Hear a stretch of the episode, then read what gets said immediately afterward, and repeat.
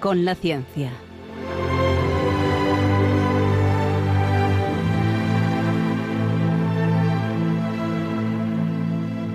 Dirigido por Javier Ángel Ramírez.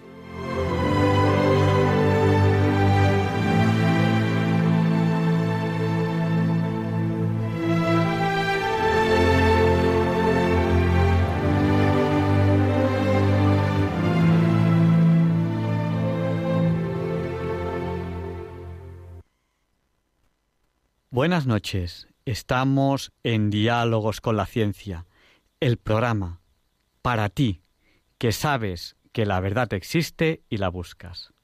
En Radio María, gracias a Dios, todos los viernes en sus dos primeras horas. Transmitimos para todo aquel que quiera escucharnos. En España, a través de la frecuencia modulada y la televisión digital terrestre, donde pueden escucharnos en calidad digital y nos pueden escuchar desde cualquier lugar del mundo de muchas maneras, sobre todo a través de Internet, en www.radiomaria.es, donde además tienen el podcast, el histórico de muchos programas de Radio María. Muchas gracias porque sé que muchos de ustedes nos escuchan a través del podcast y yo quiero agradecérselo porque sé que hay gente que le gusta el programa y a lo mejor no llega al final esas cosas que pasan, pues queda dormido, porque es lo que tiene la noche, que también hay que dormir de vez en cuando. Y, luego dice, ay, eh, me quedé dormido a mitad de la entrevista. Y lo escuchan en el podcast, o se lo recomiendan a un amigo, o quieren volver a escucharlo. Creo que es una buena manera también de que, de que ustedes disfruten de, del programa. También nos pueden escuchar a través del canal de YouTube eh, Radio María España. Y también nos pueden escuchar a través de algo que es maravilloso, que es que ustedes llevan a Radio María en su bolsillo, en el teléfono móvil, a través de la app de la aplicación Radio María España. Y, eso consume muy poquitos datos del teléfono, es decir, usted eh, si no está conectado a la Wi-Fi tiene datos, pues eh, a través de Internet la aplicación Radio María España consume datos, pero muy poquitos, o sea que usted no va a notar que, mm, que realmente los datos no, no, le, no le cambian mucho de, de escuchar así, así la radio. Y bueno, esta radio de hoy en día, pues tiene muchas formas de, funcionar. Pues una de las peculiaridades que tiene es que además de que luego les abriré el micrófono a ustedes, a nuestros oyentes, para que participen en directo en el programa a través del teléfono, eso lo haremos después, después de la entrevista, pues en cualquier momento ustedes nos pueden escuchar, eh, bueno, y pueden participar con nosotros, pueden eh, participar en el programa. ¿Y cómo lo van a hacer? Pues muy fácil. Lo van a hacer eh, simplemente escribiéndonos a través del WhatsApp, del WhatsApp de Diálogos con la Ciencia, que es el del 8. 8 por 8, 64, pues nuestro WhatsApp es el 64 9 Muchas personas nos han saludado a través del WhatsApp ya. Eh, voy a saludar a los primeros, luego saludaré a los segundos, porque ahora mismo tenemos un montón de WhatsApp que tardamos, tardamos en leerlo, no somos tan tan rápidos. Entonces aquellos que nos han saludado hace poquito, pues les saludaremos dentro, dentro de un rato. Pues queremos saludar a Patricia, que está en Vic. Un abrazo muy fuerte, Patricia. Carmen y Pepe, que están en Santander. A Carmen, de Valencia. A Raquel, de Vitoria.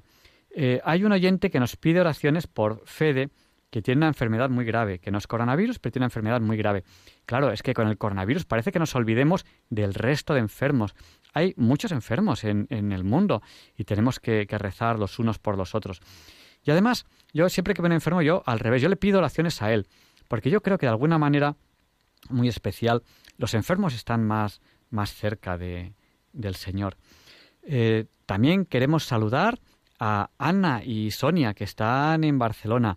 Eh, un abrazo muy fuerte. Eh, a Susana, que está en Sevilla, a Pilar de Coria, a Manuela de Elche, a Mari Carmen de Valencia, a muchas personas que nos están escribiendo que tienen COVID y, pues que están confinados. Bueno, pues quiero animarles, eh, porque el COVID es una enfermedad que también se pasa, se cura. Dice, hombre, dice, de vez en cuando hay fallecidos, pues sí, pues sí, eh, es lo malo que tienen las enfermedades, pero que se animen, porque la mayoría lo pasan y se curan y estarán bien. Así que queremos animarles, pero recemos, recemos los unos por los otros. Esta semana, eh, luego, pues yo también les voy a pedir, porque a mí también me gusta pedir por mí, oiga, pues también les voy a pedir oraciones por mí, porque tengo cosas importantes esta semana y tengo un viaje que para mí es importante y, claro que les voy a pedir oraciones por mí. Y bueno, enseguida vamos a, pasar a la entrevista de la semana. Quédense con nosotros porque no van a encontrar un programa más variado en el dial y hoy con más sorpresas. Hoy vamos a viajar juntos en este programa. Así que abrísense los cinturones que enseguida pasaremos a la entrevista de la semana que espero que les guste. Ah, que quieren irse a dormir. Debería haber desavisado antes. Diálogos con la Ciencia es un programa fuertemente adictivo. Las autoridades sanitarias nos obligan a avisar de esto.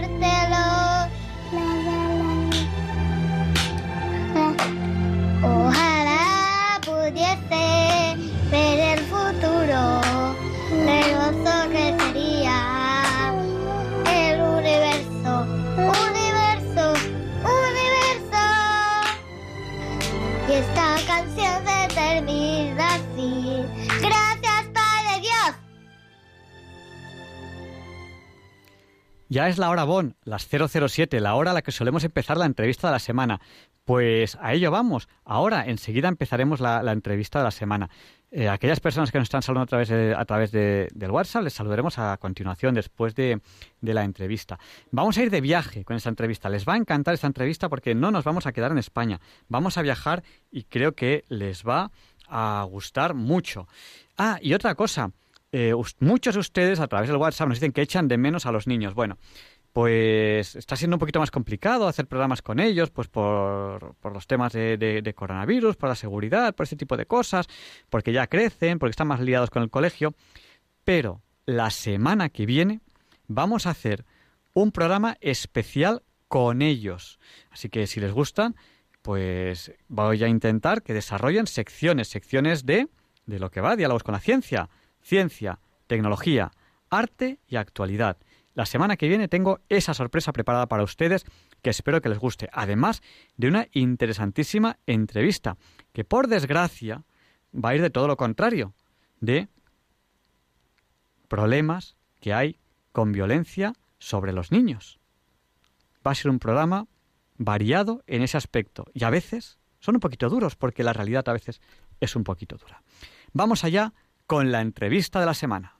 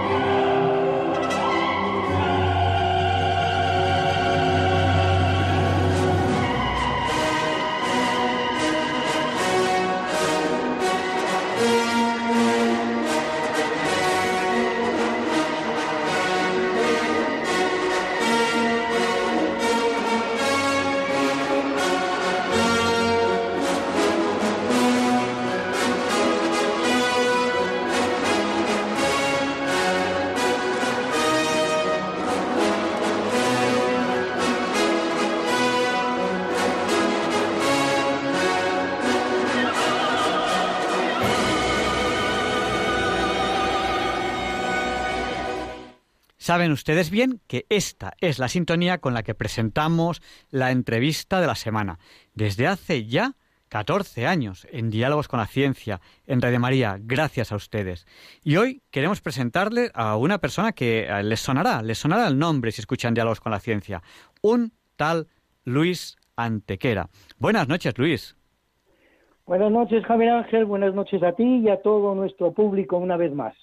Que además de tener una sección que en este programa desde hace muchísimos años, que es Hoy no es un día cualquiera, sobre las efemérides del día, ahora hay un programa específico sobre las efemérides de la semana en Radio María.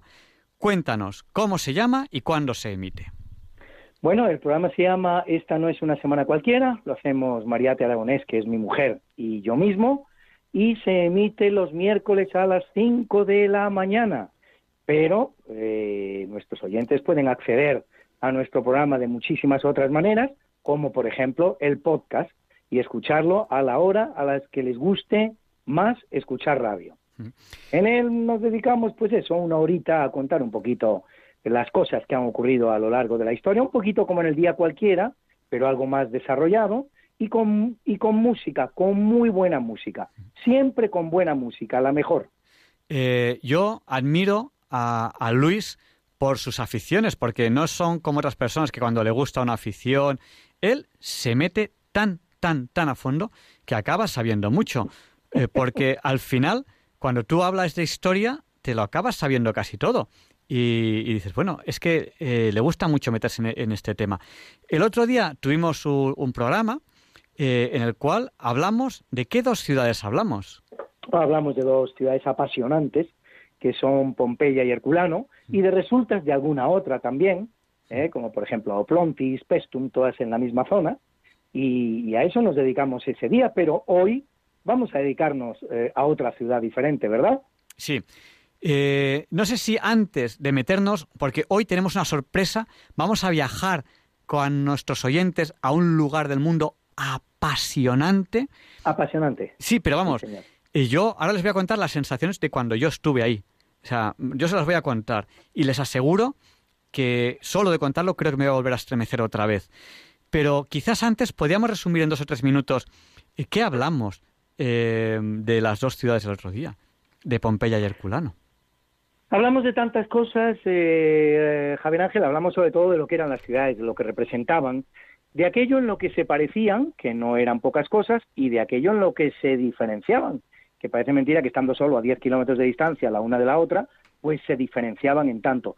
Pero sobre todo, sobre todo, sobre todo, hablamos del el evento que ha marcado la vida e historia de esas dos ciudades, que no fue otra cosa que la erupción del volcán Vesubio, que tiene lugar el 25 de agosto del año 79 después de Cristo, que enterró a las dos ciudades y que ha permitido, con uno de estos eh, milagros de la historia, que las dos ciudades lleguen prácticamente incólumes a nuestra época y que, nos hayan servido primero para admirarlas, para conocerlas, para ver todas las cosas bonitas que había en ellas, pero segundo y casi más todavía para conocer la vida romana de una manera apasionante y, prácticamente personal, como si la tuviéramos, como si tuviéramos a aquellos romanos del año 79 después de Cristo delante de nosotros. Fue una entrevista apasionante, la tienen en el podcast de Diálogos con la Ciencia en Radio María y creo, creo que, les va a encantar. Bueno, y hoy vamos a viajar a una de las ciudades que a mí más me estremece. Eh, para mí, eh, viajar a la ciudad de Roma y ver la Roma antigua fue de repente que eso que estudiamos, que está en la nada, en el éter, esa historia de ese imperio antiguo, que es el imperio romano, de repente, para mí, se materializó. Aquí era el Senado. Y ahí está. Aquí apuñalaron a Julio César. Y es ahí. Ángel? No es en otro lugar. Sí, ¿me estás escuchando? Sí, no, se me ha ido la comunicación en un momento dado. Sigue, sigue, sigue, que ahora ya sí te escucho. Eh, aquí quemaron el cuerpo de César. Aquí estuvo preso Pedro y los ángeles le soltaron las cadenas. Y de repente la historia pasa a tener un lugar, la antigua Roma. Luego si quieres hablamos de la antigua Roma, pero hoy queremos hablar de un, ¿cómo llamaríamos? Monumento o un lugar especial en la antigua Roma. ¿De qué vamos a hablar? El lugar emblemático de Roma. Yo estoy convencido de que si haces una encuesta ahora entre nuestros oyentes y les dices que vamos a hablar de un lugar de Roma, pues en un 95% te aciertan cuál es ese lugar. ¿eh? Porque ese lugar no es otro que el Coliseo. Y de acuerdo contigo, Javier Ángel, en que Roma es la ciudad más apasionante del mundo. Yo no conozco nada igual. Recuerdo que lo dijo así Rafa Nadal en la última ocasión que ganó el torneo de Roma. La llamó la più bella città del mundo, la, la ciudad más bonita del mundo. Y estoy completamente de acuerdo. El mundo está lleno de ciudades maravillosas, muchas de ellas en España, otras en otros eh, países, eh, pero nada, nada, nada se parece a Roma. Roma es Roma, Roma es única, es especial. Y dentro de Roma, el Coliseo, naturalmente. Y bueno, eh, hoy vamos a hablar del Coliseo. Es un monumento que conoces bien. Fíjate, yo, Coliseos habrá muchos en el mundo. Sin embargo, al decir el Coliseo, no haría falta decir Roma. Vamos a ver, Javier Ángel, eh, coliseos solo hay uno, ah. que es el Coliseo. Porque lo que es el Coliseo es un anfiteatro, ya lo dijimos el otro día eh, cuando hablábamos de Pompeya y Herculano, un anfiteatro son dos teatros. Anfi significa dos, eh, significa doble, anfiteatro, dos teatros. Como, como un teatro tiene forma semicircular, un anfiteatro tiene forma circular.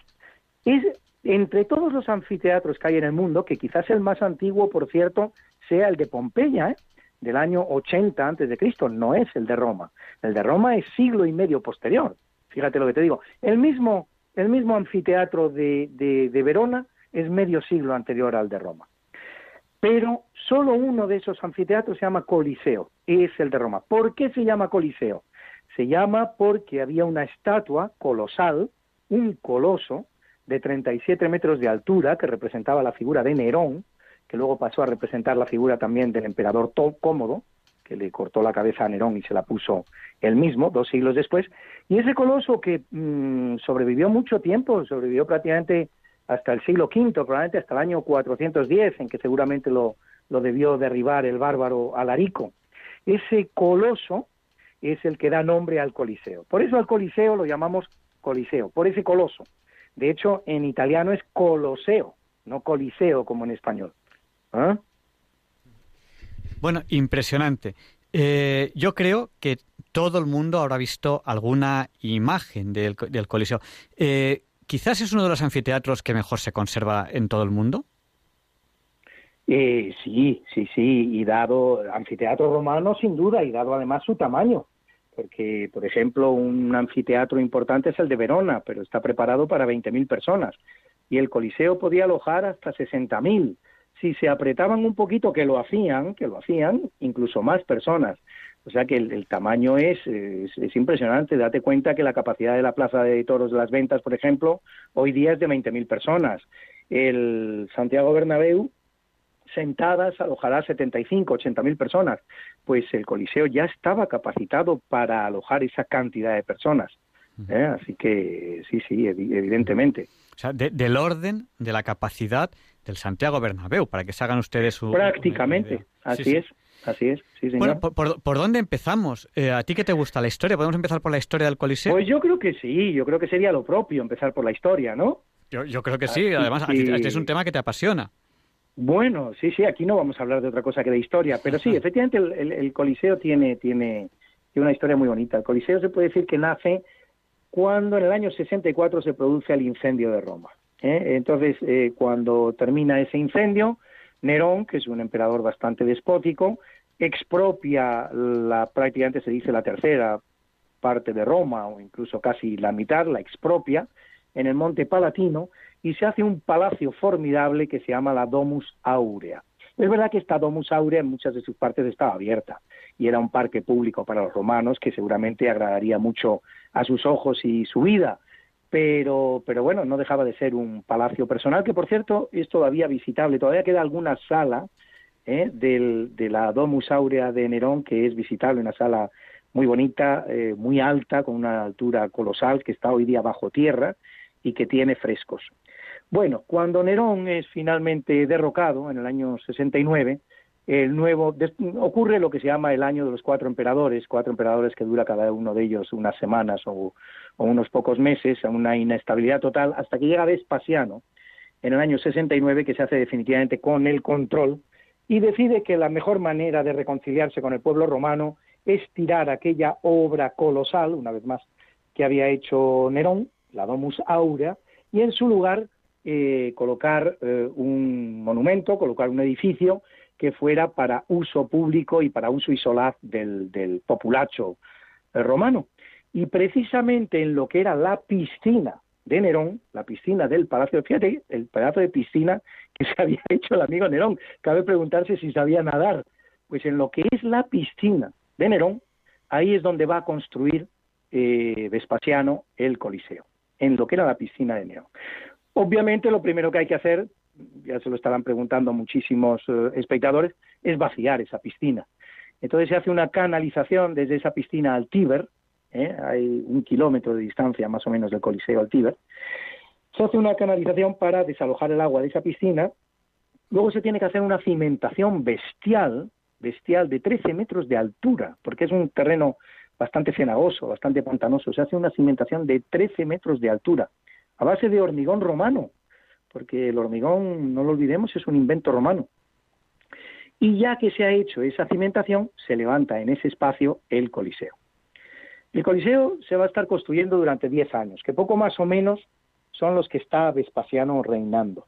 Eh, Vespasiano empieza en el 69, termina en el 79 y se pasa todo su reinado construyendo el Coliseo, hasta tal punto de que la construcción del Coliseo pudo implicar perfectamente a la cuarta parte de la población de Roma. ¿eh? La cuarta parte de la población de Roma se dedicaba de una manera u otra, más o menos directa o indirecta, a la construcción del, Coliseo. Y finalmente eh, muere Vespasiano, pero el Coliseo no está terminado. Está muy, muy, muy avanzado, pero no está terminado. No tiene que terminar su hijo Tito, que va a tener un breve reinado. Tito es el conquistador definitivo de, de, Palestina, de Judea. Primero es Vespasiano, que trae sus ejércitos desde Judea para, para tomar Roma y convertirse en emperador, y cuando Vespasiano se instala en Roma, la conquista la termina Tito. Tito va a reinar solamente dos años, el hijo de, el hijo de Vespasiano. Es la primera vez que un hijo natural sucede a su padre natural en la historia del Imperio Romano. Lo habían hecho hijos adoptivos, pero no hijos naturales. Bueno, y Tito da un año de plazo para terminar el Coliseo. Efectivamente se consigue, ¿eh? pero lo cierto es que eh, realiza los actos inaugurales del eh, Coliseo cuando, este, cuando el monumento, cuando el edificio está todavía sin terminar. Todavía prisa, tenía muchas ganas de hacer los juegos inaugurales y de dedicárselos a su padre. Hace unos juegos inaugurales que, según las crónicas, el Liber Spectaculorum de Marcial durará nada menos que 100 días en el que probablemente se sacrificaron más de 5.000 animales y murieron muchos seres humanos también, muchos gladiadores, muchos en las naumaquias y otros espectáculos bastante lamentables que se produjeron como crucifixiones públicas, como antorchas vivientes, incluso una cosa poco conocida, que es tirar a los criminales, lanzarlos mediante catapultas para que aparecieran volando en el cielo de los, de los, eh, de los espectadores, de los sorprendidos espectadores del Coliseo, que los veían pasar y, por supuesto, estrellarse a, pues a casi un kilómetro de, distancia o lo que sea. Realmente fueron unos juegos espectaculares. Y se hicieron, pero sin que el, eh, sin que el Coliseo estuviera terminado. Conviene aclarar una cosa, que es un error frecuente. Eh, a pesar de todo lo que te he contado, de la mucha sangre que se derramó en estos juegos, lo cierto es que no se trató entonces de mártires cristianos, porque las persecuciones de, cristianos, las persecuciones cristianas, la primera la practica Nerón. En tiempos de Nerón el Coliseo ni siquiera existe, ni en la imaginación de nadie, como he dicho, lo construirá después Vespasiano. Y la segunda persecución la va a practicar Domiciano, que es el hermano de Tito, el que va a heredar a Tito. Y ahí sí ya se producirán eh, mártires cristianos en el Coliseo, pero no en estos juegos inaugurales que realiza Tito, porque ni Vespasiano ni Tito persiguieron cristianos. Lo hicieron antes que ellos Nerón y después que ellos Domiciano, pero ninguno de los dos.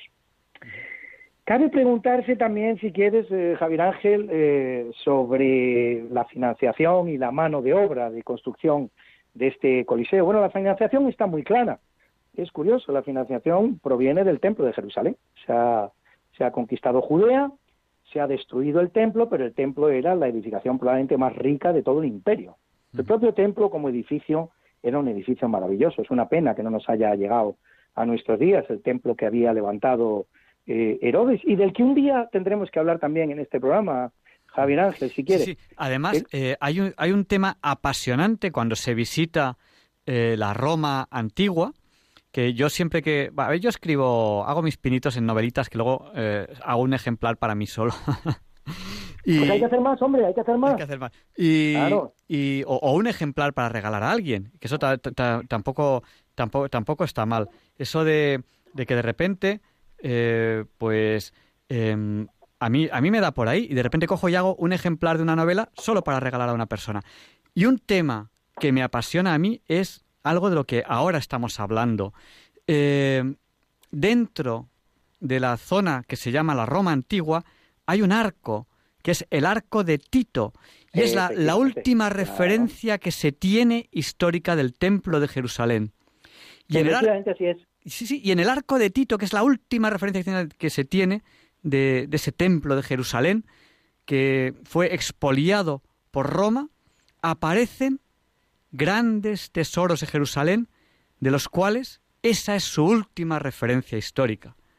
Así es, ahí en ese arco del que estás hablando está la menorá, que es el que es el, candil de siete de siete brazos de los judíos con el que celebran algunas de sus festividades y está también la mesa de Abraham, y están muchos de los 30.000 esclavos que se trajo Tito y se trajo Vespasiano de Judea, pues precisamente, precisamente para llevar a cabo la obra del Coliseo de una manera doble, porque si muchos esclavos judíos sirvieron para levantar el Coliseo, otros esclavos judíos vendidos a muy buen precio sirvieron para, para financiar esas obras.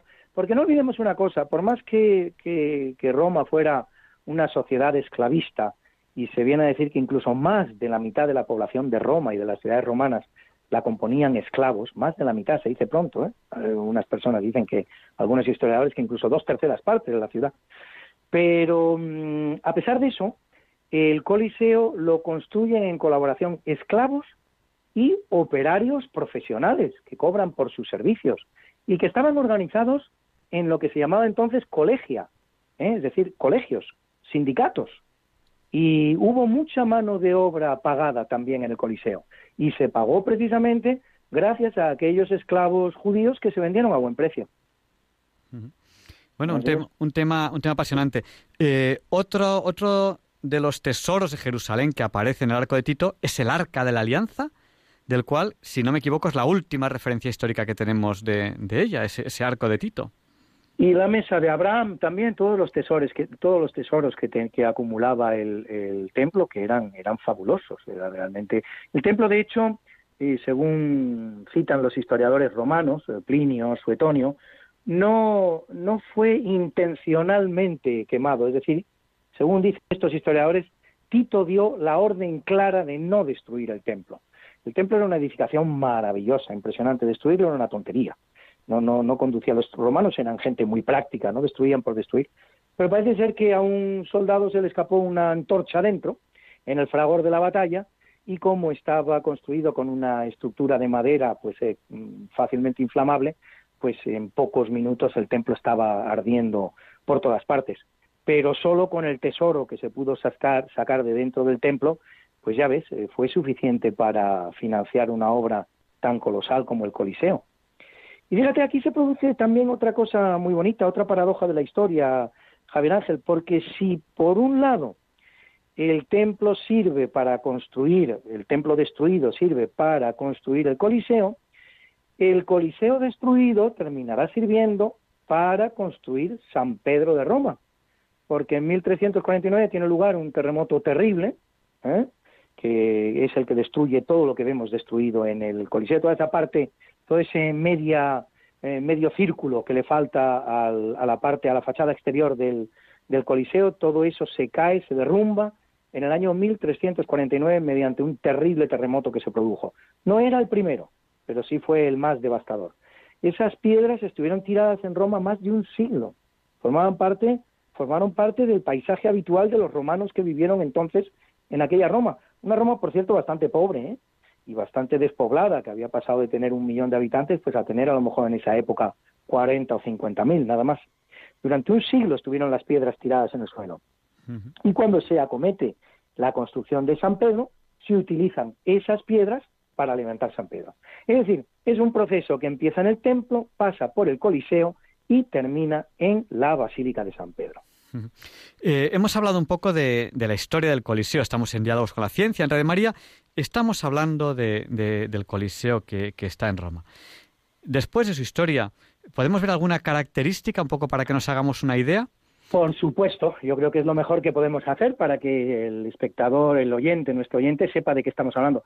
Estamos hablando de un edificio que tiene 25.000 metros cuadrados. ¿eh? 25.000 metros cuadrados. Tiene forma elíptica, no tiene forma redonda. Puede engañar, alguien puede pensar que se trata de un anfiteatro redondo. No, es elíptico. Tiene 188 metros en su dimensión más larga y 156 en su dimensión más corta. Los anfiteatros griegos sí eran redondos. Estos que hacen los romanos no son redondos. Se da otra circunstancia también digna de, mencionar cuando comparamos los anfiteatros griegos y los romanos. Los anfiteatros griegos y algunos romanos también están excavados en la roca, en la montaña. Se busca un sitio propicio y se hace el semicírculo, que es eh, la eh, mm, sí, el semicírculo, la semisfera, la semiesfera que es necesario hacer para realizar un anfiteatro. Pero en cambio, el Coliseo está levantado desde la superficie. Es algo innovador de los romanos. Ya antes te he dicho que el primer, el primer anfiteatro conocido es el de Pompeya del año 80 antes de Cristo. El Coliseo es del 80 después de Cristo, por lo tanto 160 años entre uno y otro. El, el anfiteatro de Pompeya está semi-excavado en la montaña. Se levanta una pequeña fachada para ayudar a la montaña, como quien dice, pero lo que se hace es seguir excavando la montaña y darle la, forma de semiesfera que es precisa para este tipo de edificios, de edificaciones. Pero el Coliseo de Roma ya no es así, el de Verona tampoco. Se levantan desde la superficie, todo es construcción humana. La arena está al mismo nivel del suelo y desde la arena se va levantando lo que es el Coliseo. El Coliseo tiene 50 metros de altura, ¿eh? Eh, por decir por, por compararlo con algo que podamos entender bien hoy día, un edificio de 15 plantas, de 16. Tiene tres plantas con 80 arcos cada una de ellas. Y sobre esas tres plantas, que tienen cada una de ellas 80 arcos, tiene una cuarta planta. Una cuarta planta sobre la que incluso se llega a desplegar, es posible desplegar, los romanos conocían ya la tecnología para hacerlo, un velarium, un velarium que protegiera al público y al espectáculo de lluvias, de soles, etcétera. ¿Eh? Es una cosa que es bastante, bastante impresionante. La capacidad, como hemos dicho, 50, 60 mil espectadores para una ciudad que había alcanzado ya el millón de habitantes. ¿eh? Es decir, se podían ir a los Juegos uno de cada 20 habitantes. El otro día veíamos que en Pompeya la proporción era todavía más formidable, porque Pompeya tenía 10.000 habitantes y su anfiteatro, en cambio, tenía capacidad para 20.000, el doble. Aquí en Roma no se da el caso, pero sí se da el caso de tener una importante capacidad que era absolutamente innovadora para la época. Y luego conocemos muy bien lo que es el sistema de evacuación de aguas, de canalización de aguas. Estaba perfectamente dotado en un sitio, como he dicho al principio, acuífero, en un sitio al que llegaba el agua en Roma. De hecho, el problema que tiene el Coliseo para levantarse es que se trata de un, de un terreno bastante pantanoso y tiene una, canaliza, una canalización que está dividida en cuatro canales, uno a cada punto cardinal, que es capaz de evacuar el agua que se acumula en una tormenta en, en el Coliseo en apenas dos horas. En apenas dos horas hoy, que de las cuatro canales solo queda uno en activo. Los otros tres están cegados. Con uno solo de los cuatro canales que tenía el Coliseo, hoy se desaloja el agua que se pueda acumular por una lluvia en solo en solo en solo eh, media hora, en solo media hora con los cuatro canales en dos horas ahora con un solo canal. Y esto tiene su importancia, Javier Ángel, tiene mucha importancia, porque uno de los espectáculos que se llevaba a cabo en el, en el Coliseo eran las naumaquias o combates de barcos, para lo cual era, era necesario llenar el, el Coliseo de agua. Se llenaba el Coliseo con el agua que equivaldría a dos piscinas olímpicas hoy día. Y dice Marcial, al que ya hemos citado en su libro, en su Liber Spectaculorum, el libro de los espectáculos, dice que eh, por las mañanas se podía producir un espectáculo de naumaquia y por la tarde se podía producir ya una lucha de gladiadores. Fíjate en qué poquito tiempo eran capaces los romanos de llenar el Coliseo, de hacer un espectáculo de batalla de barcos, de vaciar el Coliseo y a continuación llevar a cabo un espectáculo de lucha de gladiadores. Y luego, en cuanto a su ornamentación, y voy a terminar por, lo que se refiere a las características, ¿no? Por lo que hace a su ornamentación, pues era un edificio muy ornamentado. Cada uno de los 240 arcos que tiene el Coliseo disponía de una estatua de bronce de 5 metros de altura. Y luego en la cuarta planta estaba todo ornamentado con unos escudos eh, gigantescos que hacían alusión a las eh, grandes hazañas de, de Roma, lógicamente. Todo lo cual sabemos pues eh, primero gracias a los testimonios que quedan en las propias piedras del, del Coliseo, pero también por monedas, también por descripciones, así que lo que decimos mm, pues está muy documentado y sabemos, aunque no haya llegado a nuestros días, eh, sabemos muy bien que fue así. Hemos hablado eh, aquí en Diálogo con la Ciencia en Radio María, en el programa de hoy, de la historia del Coliseo. Acabamos de hablar de sus características. Bueno, nos has hablado un poquito del tiempo de construcción y todo eso, pero ¿cómo se construye una obra tan, voy a abusar de la palabra coliseo, tan colosal como es el Coliseo? Pues mira, para empezar, en 10 años, como hemos dicho, en 10 años implicando en la construcción del monumento a la cuarta parte de la población romana, con buena parte de la mano de obra esclava y con buena parte de la mano de obra eh, a través de eh, conseguida gracias a, profesionales muy expertos en lo que hacían. Lo primero que hay que hacer es vaciar la piscina de Nerón, ya he dicho cómo se, ya he explicado cómo se hizo, se levanta una cimentación de 13 metros de altura y cabe preguntarse qué material se utilizó. Pues bien, para levantar el coliseo se, utilizan fundamentalmente tres materiales. La piedra travertina, que se llama, o mármol travertino, el hormigón, que es un invento de los romanos, el cemento con piedras, de esto tienes que saber tú seguramente mucho. Y también el ladrillo, que también es prácticamente un invento romano. Si no es un invento romano, son los que sacan del ladrillo su mejor expresión y su mejor utilización. Un millón de ladrillos, ¿eh? Se ha calculado el número de ladrillos del que está hecho el Coliseo, son un millón de ladrillos. Es muy interesante el tema de la piedra travertina. ¿Qué es esto de la piedra travertina? ¿Dónde está la piedra travertina? ¿Cómo se consigue? La piedra travertina no está en Roma, hay que ir a buscarla. Está en Tívoli, está a 35 kilómetros de Roma. Tivoli es una ciudad muy bonita también, vale la pena visitar cuando se va a Roma, porque es la ciudad en la que Adriano levanta su palacio, que es también una de las grandes construcciones eh, de la historia de Roma, en la que tiene prácticamente un museo de todo el imperio. Se trae las obras de arte más importantes de todos los rincones del imperio y los coloca en su palacio de Tivoli.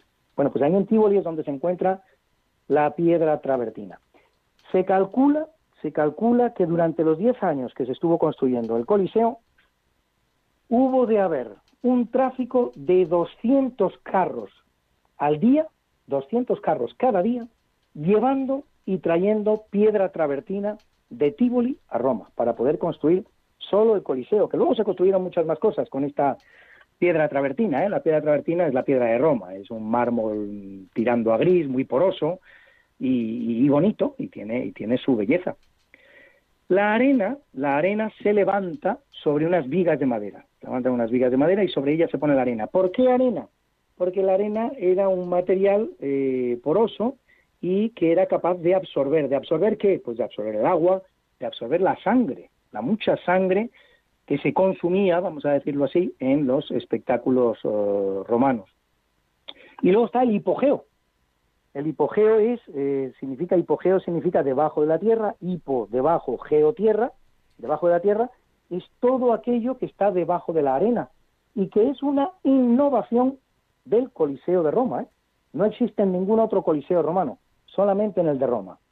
De hecho, ni siquiera lo, lo construyen ni Vespasiano ni Tito, será Domiciano, el hermano de Tito, el segundo hijo de, de, de, Vespasiano, que gobierna a partir del año 84, es el que va a construir el hipogeo. Y luego en el hipogeo, lo que seguramente existió, existen muchos indicios de que eso fue así, fue una serie de ascensores, de ascensores para subir a los gladiadores y sobre todo para subir a las fieras. Se ha podido detectar dónde, están, dónde estaban esos ascensores, cómo era su estructura, pues todo a base de los testimonios que ha dejado en las piedras que han llegado en estos días. Hasta tal punto que de esos 28 ascensores que se sospecha que existían en el Coliseo, se ha podido reconstruir uno, se ha hecho uno y de hecho el visitante, no, no el que se utiliza, no el que utilizan los, los turistas para subir al, a, las distintas partes del Coliseo y para visitarlo, no, se ha hecho un ascensor en el hipogeo, en la parte subterránea del Coliseo, eh, de acuerdo con la forma que se cree que tenían esos ascensores y cómo funcionaban. Parece ser que funcionaban gracias a unas poleas eh, que se activaban en dos niveles. En el nivel de abajo habría cuatro hombres, cuatro esclavos, y en el nivel de arriba otros cuatro esclavos que eran suficientes para poder levantar unos ascensores en los que iban las fieras. Pero claro, esto vale para los espectáculos que eh, llevó a cabo Domiciano, y, desde, en el reinado de Domiciano y posteriores. Pero ¿y esos juegos fantásticos que organizó Tito antes de que existiera el hipogeo? ¿Cómo se pudo introducir 5.000 fieras en el, en el Coliseo sin que existiera este sistema de hipogeo y ascensores del que te estaba hablando? Eso sigue siendo un misterio al día de hoy, pero lo cierto es que parece que en esos 100 días de espectáculo pues eh, se sacrificaron nada menos que 5.000 fieras. 100, 100 días de espectáculo. Se dice pronto eso, o sea, eh, estamos hablando aquí de, o sea, eh, claro, es que hoy en día eh, nos creemos que, que, sabemos mucho, pero imagínense con la, con la, con la tecnología de aquel momento, que estamos hablando desde hace dos mil años, números gordos, pues las cosas que se hacían, ¿no? O sea, fabricando em, pues algo tan inmenso, tan colosal, nunca mejor dicho, como el Coliseo, eh, con, con, esa belleza, con ese tamaño, con ascensores. Dice, sí, sí, no eran eléctricos, no, no, si no hace falta que sean eléctricos, simplemente la complicación que tiene hacer un ascensor eh, de, ese tipo. Eh, bueno, ha sido complicado para quienes lo han hecho hoy día. Pues imagínate los que los que lo hicieron hace dos mil años. De todas maneras, es decir, siempre se habla cuando se habla de las aportaciones de Roma a la historia, pues se citan el derecho, se cita las ciudades, el urbanismo, hay una tercera ciencia que le debe todo a Roma, que es impresionante, que es la ingeniería. Los, eh, los romanos eran expertos ingenieros. Eh, se, se, sabe, se sabe que eran capaces de, de, activar importantes maquinarias con el agua, ¿eh? con la energía hidráulica. Y donde había caídas de agua, había lo que hoy podríamos llamar pequeños polígonos industriales una caída de agua que alimentaba las máquinas, que daba, que daba funcionamiento a las máquinas de tres empresas diferentes. Una, por ejemplo, para moler harina, digo yo, por ejemplo. Otra para hacer ladrillos. Pero es curioso porque es así, donde había caídas de agua, los romanos utilizaban esas caídas de agua para levantar pequeños polígonos industriales que funcionaban con la fuerza que proporcionaba el agua. Impresionante. Sí, señor. Eh, bueno, se, nos va el tiempo volando porque es increíble tanto tiempo que llevamos en la radio y esto no lo hemos llegado a entender cómo pasa el tiempo en, la radio tan rápido. Sí, señor. Hemos hablado de la historia, de las características, de la construcción. Eh, háblanos un poco de los espectáculos. Nos has dado cuatro pinceladas, pero se impone, se, impone hablar de los espectáculos. Bueno, los espectáculos, los espectáculos eran muchos, eh, pero ya he citado los dos más importantes, las naumaquias y las luchas de gladiadores. Había otros también, había crucifixiones, antorchas humanas. El espectáculo era gratuito, fíjate tú, lo pagaba el emperador, todo. Pues, realmente el, emperador era el Estado. Además, eh, consumía una parte del PIB superior incluso a los grandes estados que conocemos hoy día. Si hoy día el, PIB del Estado español asciende a un 41, eh, perdón, el, sí, el gasto público asciende a un 41, 42% del PIB español, El, el emperador podía tener en su poder en tiempos de Roma pues el 70, el 80% del PIB era el que daba de comer a la población. El famoso panem, en circu, panem et circum no es hablar por hablar, es lo que se le pedía al, al, al emperador. El emperador tenía que ser un, una persona capaz de proporcionar al pueblo pan gratuito y circo, y circo gratuito.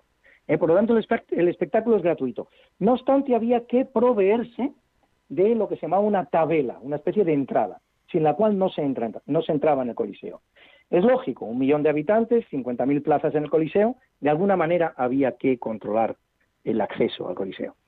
Eh, la entrada era por un único lugar, que estaba separado en, mediante cinco postes eh, que mm, hacían que los espectadores se orientaran gracias a esos postes en los que había unos vigilantes que recogían la tabela, pues hacia las puertas que, eh, que mm, bueno, pues que les eran que les eran necesarias, ¿no? Dentro del, del Coliseo el público estaba muy jerarquizado. Había un palco imperial que solo era para el emperador, con una puerta especial, una puerta muy bonita, por cierto, encima de la cual había una cuadriga de bronce fantástica, y luego el resto del, del, Coliseo se distribuía en cuatro partes fundamentales. La parte de abajo para los senadores. Encima de ellos la clase que se llama de los ecuestres. Ecuestre viene de, de, de ecus, de caballos, son los, posteriores caballeros.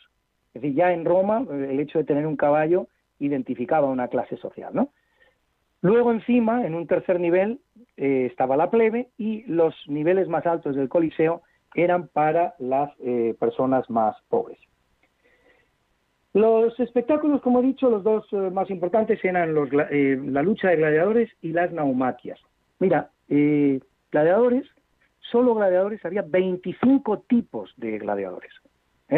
No, no todos los gladiadores luchaban con las mismas armas. En función de las armas con las que luchaban, se puede distinguir hasta 25 tipos de gladiadores. Las luchas entre esos 25 tipos de gladiadores estaban muy reglamentadas no se producía una lucha entre cualquier tipo de los gladiadores, no. Cada uno tenía que luchar con el gladiador con el que más o menos estaba capacitado para luchar. Algo parecido a lo que hoy día se hace en el boxeo, que existen los pesos pesados, los pesos ligeros, los pesos pluma. Pues entonces no cualquier tipo de gladiador luchaba contra cualquier tipo de gladiador. Y contrariamente a lo que se pueda creer, las luchas no eran individuales ni singulares.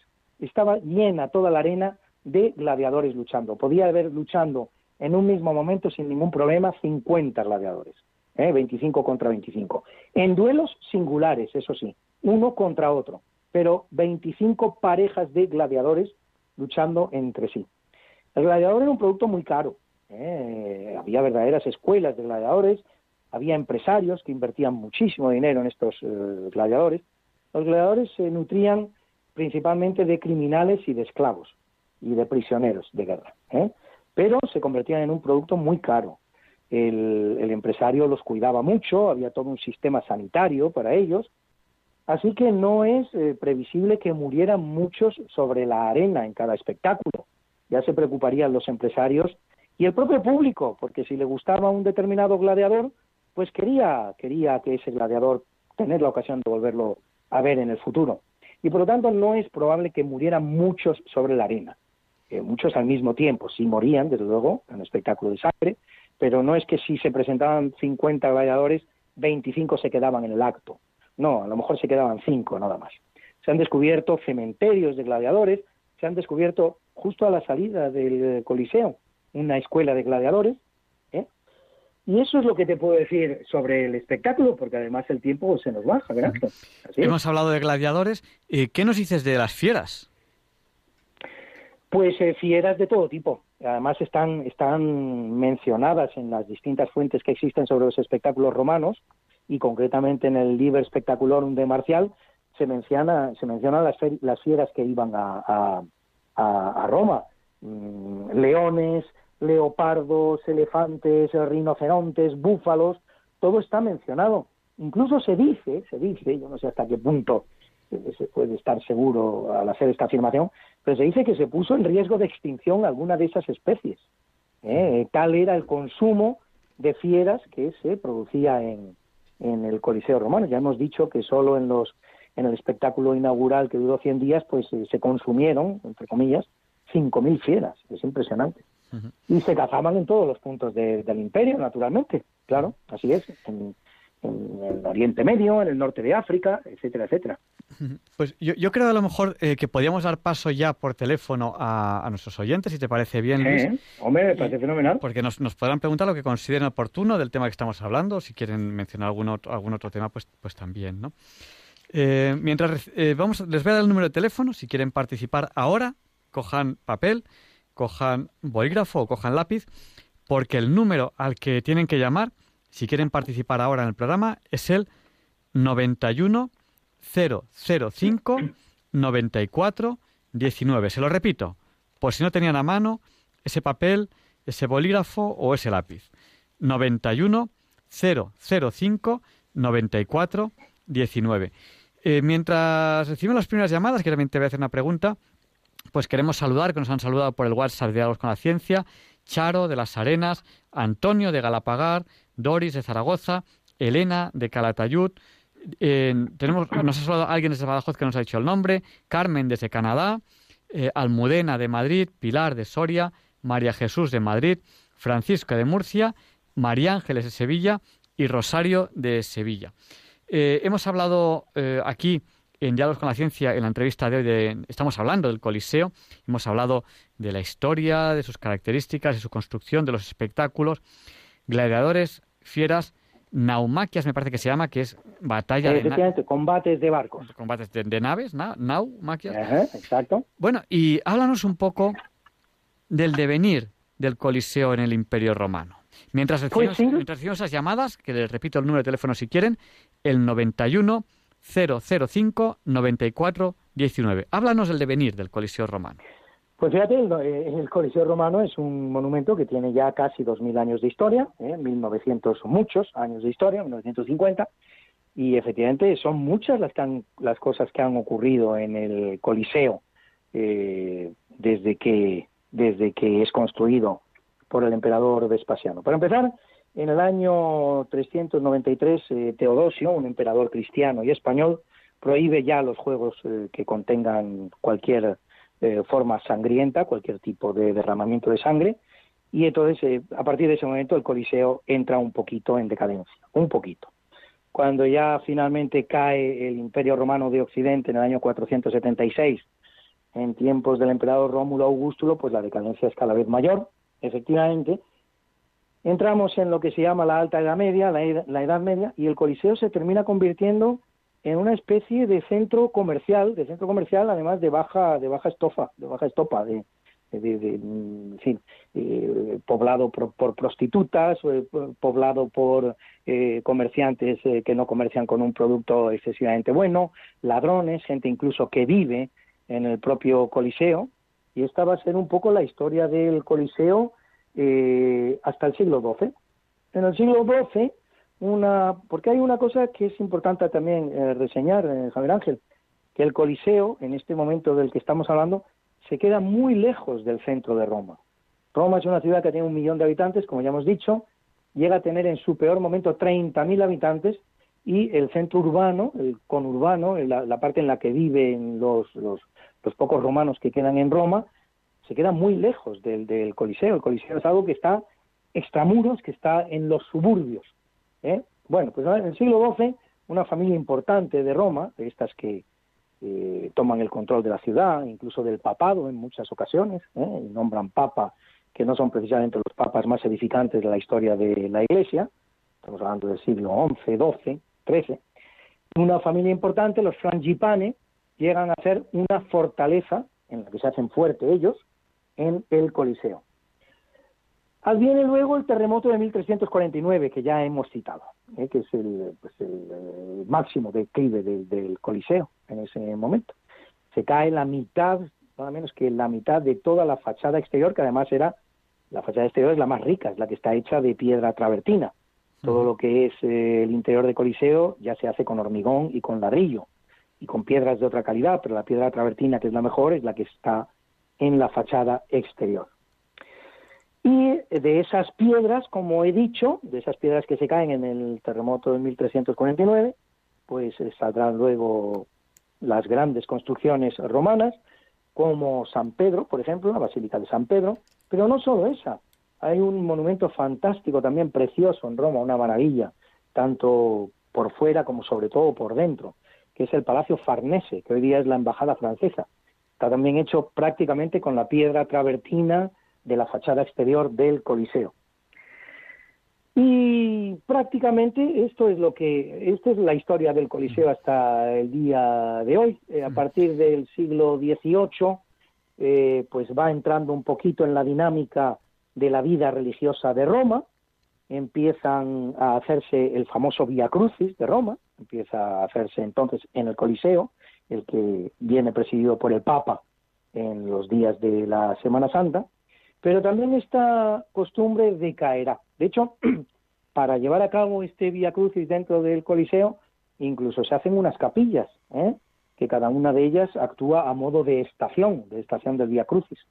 Y, así está operando el Coliseo muchísimo tiempo, pero como decía, aquello cae en desuso, cae, cada vez se hace menos, hasta que recupera el Via Crucis de Semana Santa de Roma, lo recupera Juan 23, por lo tanto estamos hablando ya de tiempos muy recientes, del año 59, del año 60.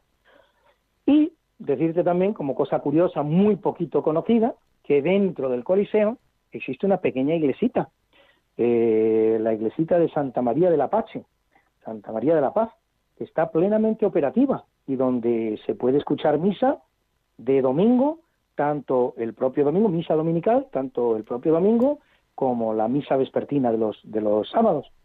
Así que esto es eh, la vida que tiene hoy día el Coliseo. Cinco millones, cinco, seis millones de personas vienen a visitar el Coliseo cada año. Lamentablemente este año, pues eh, las cosas han sido muy diferentes. No creo que hayan llegado ni al millón, pero en circunstancias normales, pues hasta cinco y seis millones de visitantes tienen la satisfacción se pueden dar el gustazo de estar en uno de los monumentos más increíbles que existe en el mundo, que es este Coliseo. Vamos a dar paso ya a nuestros oyentes que nos están llamando ya al 91 005 94 19. Vamos a dar paso en primer lugar a María José. Buenas noches, María José. El micrófono es suyo, díganos. Buenas noches. Es para darle la enhorabuena y para mm, darle las gracias a este señor que habla tan bien que parece una enciclopedia abierta, de verdad. Me encanta, me encanta todo lo que habla. Mm, de todos los programas que ha hecho, el, el, trozo, bueno, el, trozo que habla él eh, todos los, eh, los jueves, eh, me encanta porque sabe tanto de, de todo, de todo, de todo. Enhorabuena, me encanta Radio María y me encanta este espacio, me encantan ustedes. Pues gracias. muchas gracias, María José. Y una de las cosas buenas que, he sacado yo aquí de Diálogos con la Ciencia es, pues, por ejemplo, codearme con gente como Luis Antequera o, eh, o, conocer a oyentes como ustedes. O sea, yo, es una de las cosas que tengo que agradecer a Radio María. Muchas gracias, María José. Muchas gracias a ustedes. Enhorabuena. Permíteme, Javier Ángel, eh, hacer una incursión para, para agradecerle a esta señora sus preciosas palabras, caray, estoy, estoy emocionado, ¿eh? muchísimas gracias, María José, para muchísimas la verdad Es que es usted muy inteligente, bueno, todos, todos son muy inteligentes. Muchas gracias y hasta siempre. Gracias, buenas noches, María José. Adiós. Buenas noches. Y vamos a dar paso, que también nos ha llamado al 91 005 94 19, José. Buenas noches, José. El micrófono es suyo, díganos. Buenas noches, pues eh, nada, pues lo que ha dicho María José, yo eh, se, he llamado para, para, no para opinar, porque claro, no entiendo tampoco eh, toda la historia así y tal, pero es que me, me ha gustado mucho cómo habla e, esta persona. eh, la historia de, de, todo lo que está contando eh, esta persona que no, no sé ahora mismo cómo se llama. Luis Luis Antequera. ¿Eh? se llama ah, Luis Antequera muy bien, pues un saludo para Luis Antequera. Luis Antequera es muchas cosas, pero lo más importante de todo lo que es es que es mi amigo. Eso es lo más importante. Sí, señor, así es. Gracias a Radio pues María, nos conocimos aquí. Pues no he podido aguantar de, porque no, porque no estoy acostumbrado a, así a comunicarme con eh, mediante la, mediante la radio. Eh, Radio María, por ejemplo. Eh, eh, y entonces, pues, no podía aguantar. Digo, voy a llamar y, a saludar y, y, ya, pues, a opinar, de acuerdo, a opinar, a, saber lo, o sea, lo que está contando este hombre. Pues nada, pues un saludo muy fuerte para vosotros y nada. Un saludo también para nuestro oyente, Javier Ángel, y muchísimas gracias, lo mismo que con María José, por supuesto, ya lo creo que sí. Pues muchas gracias, José, y muchas gracias, María José. Eh, vamos pues a... Nada, eh, yo creo que ya es la una, la una, un minuto, un segundo, uno, uno, uno. Yo creo que va siendo hora de terminar la entrevista. Eh, a lo mejor podríamos hacer un, un resumen, Luis, de, de, lo que hemos hablado para aquellos oyentes que han llegado un poco tarde y para animarles a que nos escuchen el programa completo en el podcast. ¿Qué podríamos decir? Pues hombre, podemos, hemos hablado desde luego del Coliseo, ¿eh? eso eh, de uno de los monumentos más increíbles que existe en el mundo, en, la ciudad más bonita y más maravillosa que existe en el mundo. Hemos hablado de lo que es su historia, su atribulada historia, ¿eh? de cuatro siglos de absoluta actividad y luego de sobrevivir a los tiempos durante prácticamente 20 siglos. Hemos contado un poquito cuáles son todas sus características, lo que es su superficie, lo que es su altura, ¿eh? lo que son sus dimensiones, lo que son sus partes, etcétera, etcétera.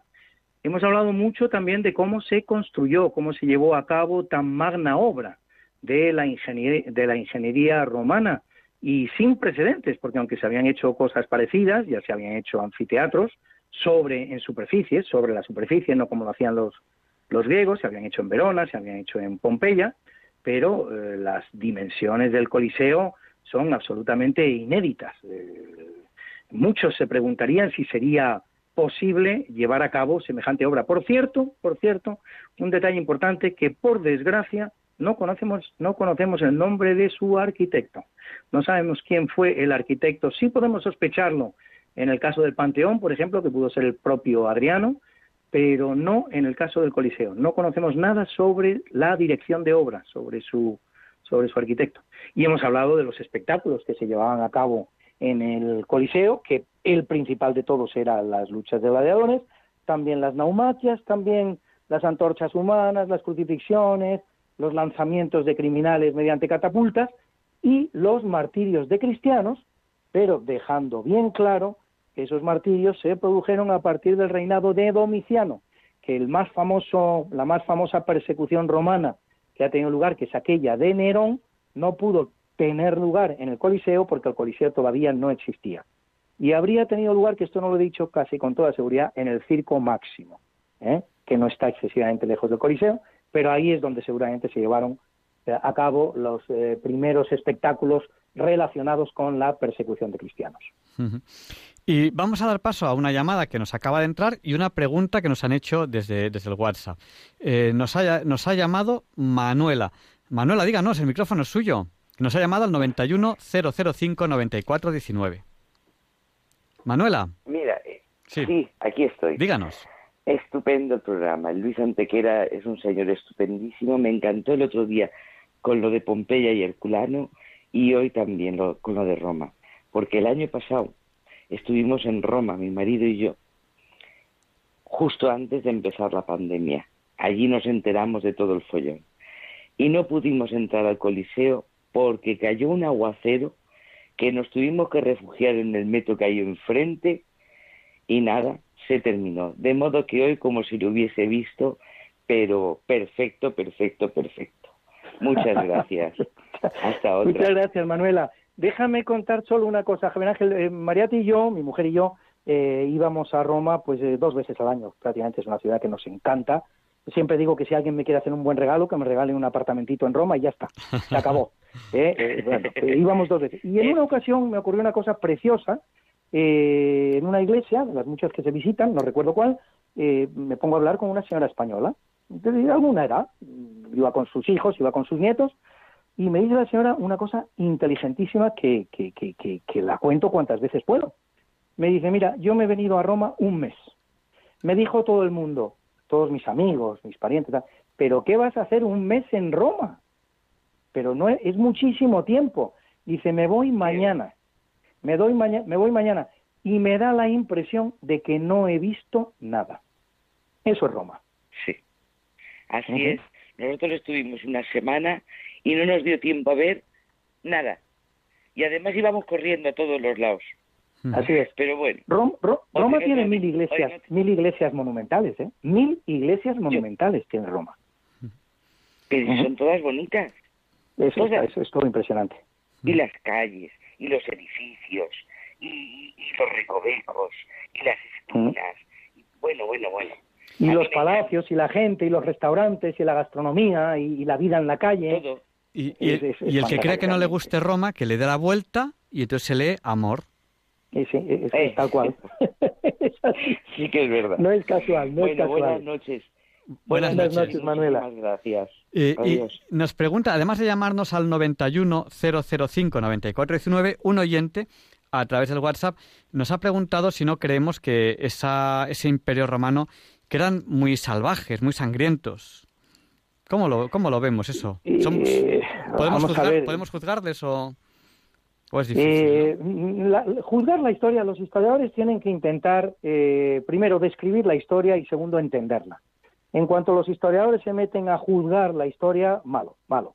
Entramos ya en los mm, pantanosos terrenos de la política.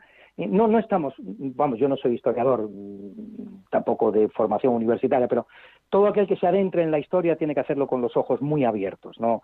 Y con muchas ganas de aprender y con muchas ganas de entender, no de juzgar. Eso es un, Ahora, entrando en el tema de, los sanguinarios que pudieran ser los romanos, evidentemente fueron el pueblo mejor organizado y más poderoso de su época, mm, razón por la cual pudieron construir el imperio que construyeron.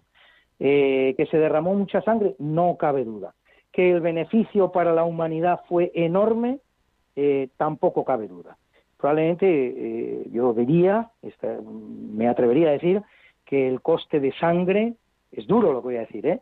pero fue barato para lo que representó la ventaja, el beneficio del inmenso progreso que llevó a cabo la humanidad gracias al Imperio Romano.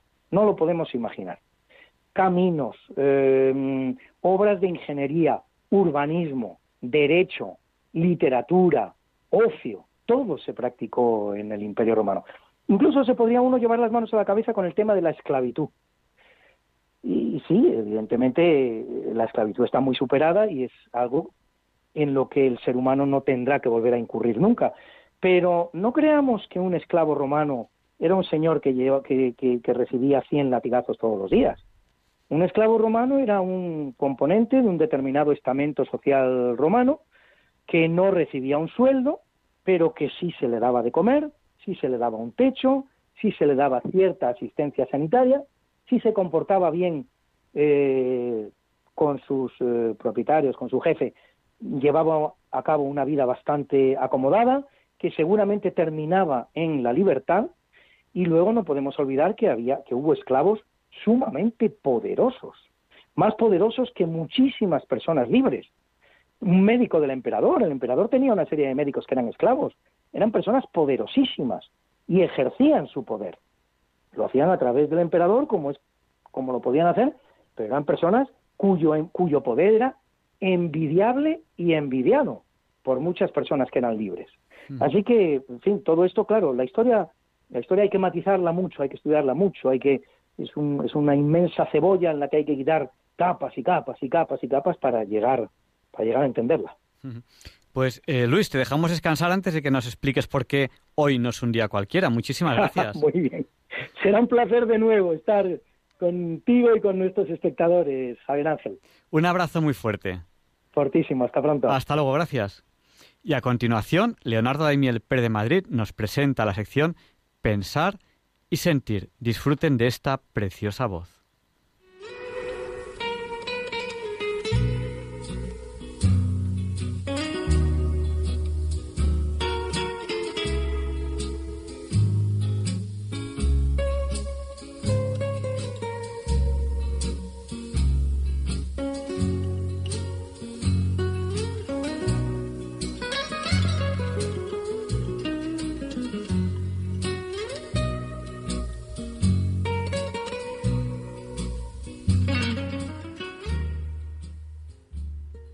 Buenas noches, queridos oyentes de Radio María.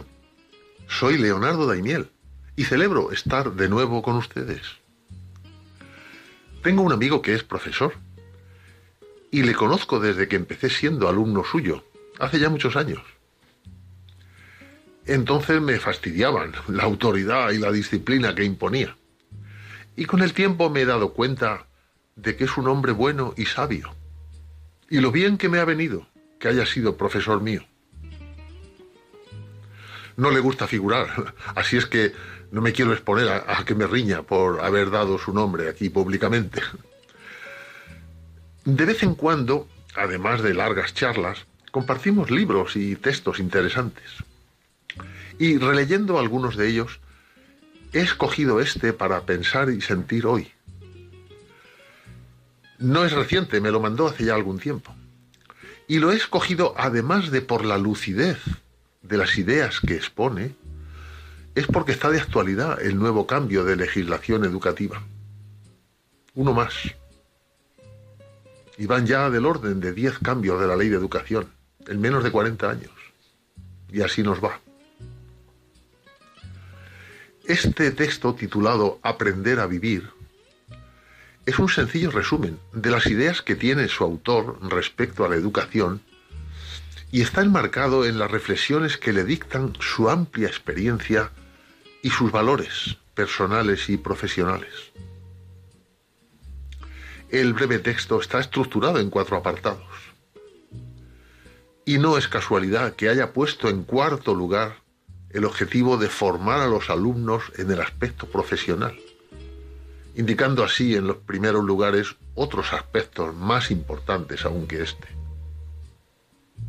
Dice así, uno, Personas que cultiven su interioridad. Vivimos en una cultura de evasión de uno mismo. Uno de los dramas de los hombres y mujeres del mundo occidental, habitantes de la sociedad del bienestar, está siendo la pérdida de la vida interior, la emigración del interior hacia lo de fuera. Esto provoca en las personas una tendencia hacia la superficialidad y la apariencia. Vivir de verdad es vivir desde dentro. Viajar al interior de nosotros mismos en busca de identidad y de sentido. Queremos educar mujeres y hombres que desarrollen su crecimiento interior, capaces de reconocer y aceptar sus propias limitaciones, ilusionados por su progreso personal, interesados por la cultura, capaces de admiración curiosos por el mundo, agradecidos, contemplativos, sensibles a la belleza, atentos a la vida. Dos, personas que vivan desde la alegría. La persona actual tiende a identificar la felicidad con el estar bien, pero el concepto de bienestar es ambiguo cuando alguien asume de manera responsable la realización plena de su vida, no siempre se siente bien y cómodo. Una vida auténticamente humana exige muchas veces lucha, renuncia, sacrificio, entrega abnegada. Experiencias todas ellas que a primera vista se alejan del concepto ordinario de bienestar. ¿Cómo integrar además el sufrimiento, el límite y la fragilidad inherentes a toda vida? Queremos educar por ello la alegría interior que ilumina toda la vida y especialmente esa felicidad evangélica de una existencia entregada a los demás. Personas que sepan asumir en su vida el propio dolor y la debilidad. 3 personas capaces de amar y ser amados. El ser humano no se construye a sí mismo en soledad, sino con otros. Nadie que quiera alcanzar una vida plena y feliz puede vivir ajeno al amor y la convivencia. Pero a amar y ser amado también se aprende. Queremos educar hombres y mujeres sociables, abiertos al amor humano y la ternura, respetuosos con los demás, capaces de ponerse en el lugar del otro, acogedores, que sepan trabajar en equipo, con talante conciliador. Hombres y mujeres no individualistas, sino creadores de comunidad. Y cuarto, personas profesionalmente bien preparadas. Una educación integral y de calidad contribuye a formar personas cualificadas y preparadas para adaptarse creativamente al mundo en el que les tocará vivir. No para fundamentar en esa formación privilegios de ninguna clase, sino para que se sientan responsables ante Dios y la sociedad de talentos que no son exclusivamente suyos, sino que les han sido dados como un bien que hay que hacer fructificar y que han de compartir. Y termina diciendo este texto escrito por un gran profesional de la educación. Buscamos personas que piensen, sepan, sientan, hagan y sean personas que aporten su conocimiento, sus manos y su corazón para transformar este mundo.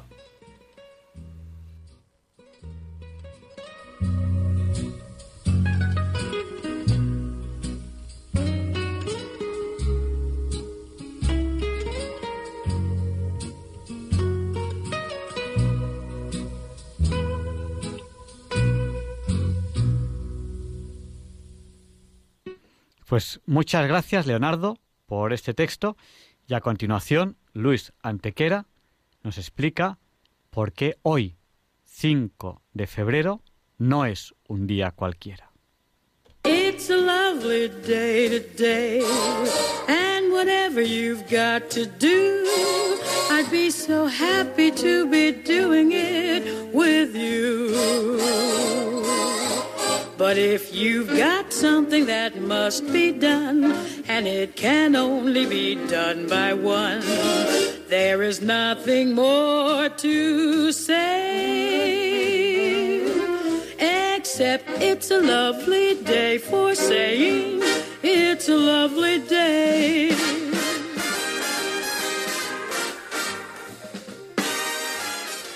No, Javier Ángel, no directos compañeros de Diálogos con la Ciencia, no, queridísimos oyentes de Radio María, claro que no es un día cualquiera, ningún día es un día cualquiera. Y este 5 de febrero que nos disponemos a comenzar ahora tampoco, porque en fecha tal, pero del año 62 después de Cristo, la ciudad de Pompeya, a los pies del volcán Vesubio, es dañada por un fuerte terremoto sus 10.000 habitantes se ven obligados a dejar sus hogares y muchos de ellos, los más pudientes, abandonan la ciudad para siempre, con lo que ésta entra en un cierto declive económico.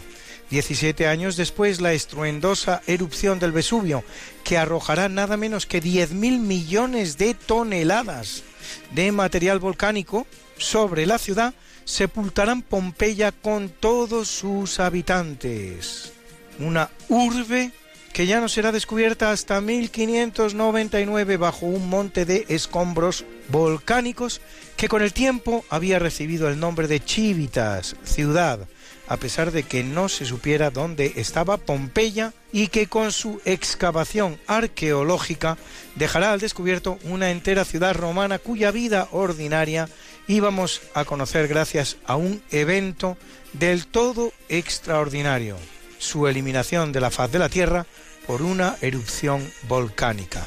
Curiosamente, 17 siglos después, en 1783, otro terremoto destruirá unos 180 pueblos muy cerca, en Calabria y Sicilia, causando la muerte esta vez a 50.000 personas.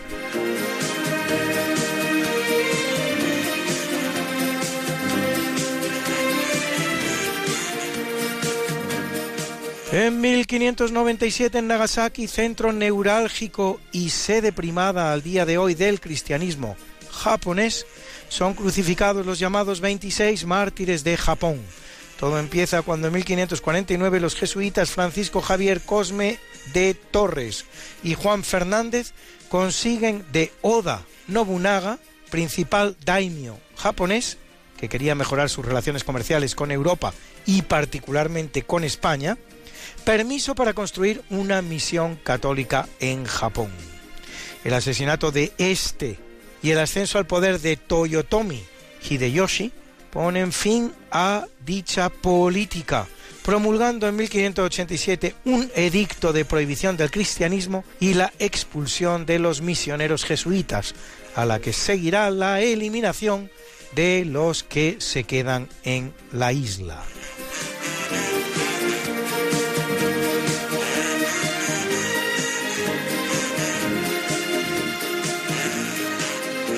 En 1782 las tropas del general francés Louis Berton de Balbe de Quier, duque de Crillon y primer duque de Mahón, al servicio del rey de España Carlos III, recuperan para España la isla de Menorca ocupada por los ingleses, así como el peñón de Gibraltar desde la Guerra de Sucesión Española que había terminado en 1714 con el Tratado de Utrecht.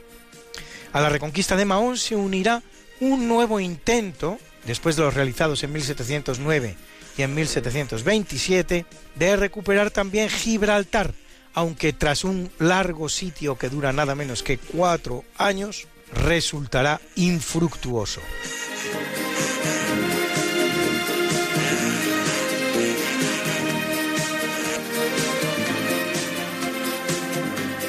En 1818, con el nombre de Carlos XIV, sube al trono sueco que entonces incluye Noruega, también el mariscal francés Jean-Baptiste Bernadotte.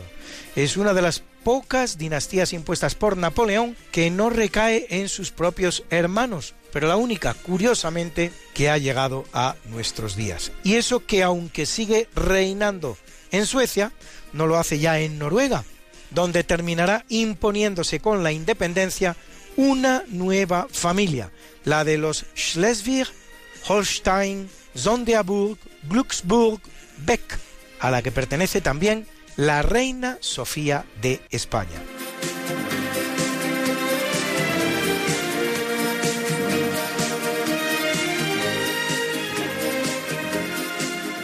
En 1852 en San Petersburgo se abre al público el Museo del Hermitage, fundado por el zar Nicolás I.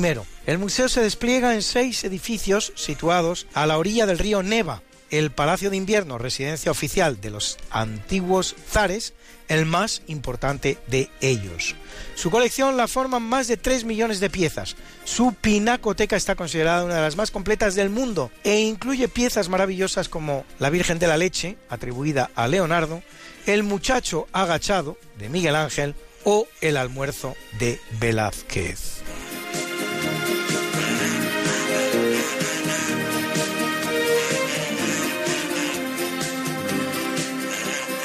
En 1885, tras la conferencia de Berlín que reparte África entre las potencias occidentales, el Estado Libre del Congo se convierte en posesión personal de Leopoldo II, rey de los belgas, el cual hará una colosal fortuna extrayendo caucho mediante mano de obra esclava o semiesclava, y al que se acusa de un terrible genocidio que algunos estiman entre 2 y 15 millones de personas. En 1908, Leopoldo II lo va a ceder al Estado belga, que lo administra hasta que en 1960 se independiza con el nombre de República del Congo, cambiado luego a República Democrática del Congo y luego a Zaire, para volver a ser conocido como República Democrática del Congo desde 1997 hasta la actualidad.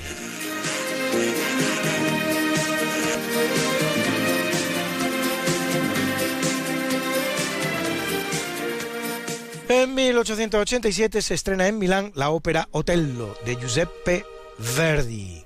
A él pertenece este bellísimo Ave María que nos canta la extraordinaria soprano española Montserrat Caballé. ¿Quién sino Montserrat?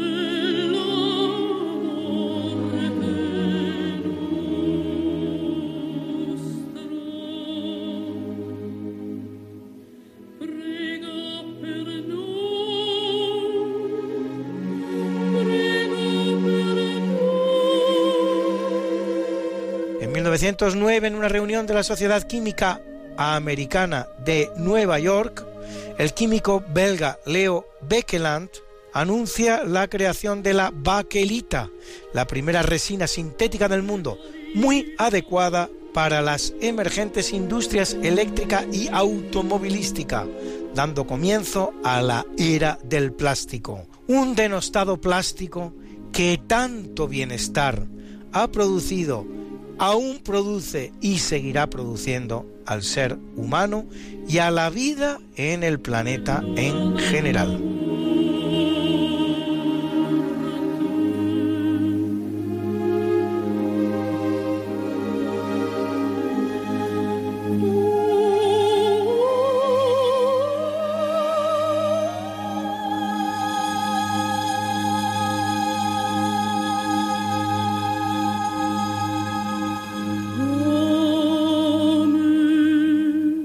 En 1960 en Meyran, en Suiza, se inaugura el mayor acelerador de partículas del mundo, un sincrotón de 25 gigaelectrovoltios de potencia, construido por el Consejo Europeo para la Investigación Nuclear, el CERN, Centre Européen de la Recherche Nucléaire, cuya radiación se puede utilizar en muchos campos de investigación, desde la física y la química hasta la medicina o la biología, pasando por la fabricación de objetos muy pequeños, el diseño de fármacos o el desarrollo de nuevos materiales para la industria.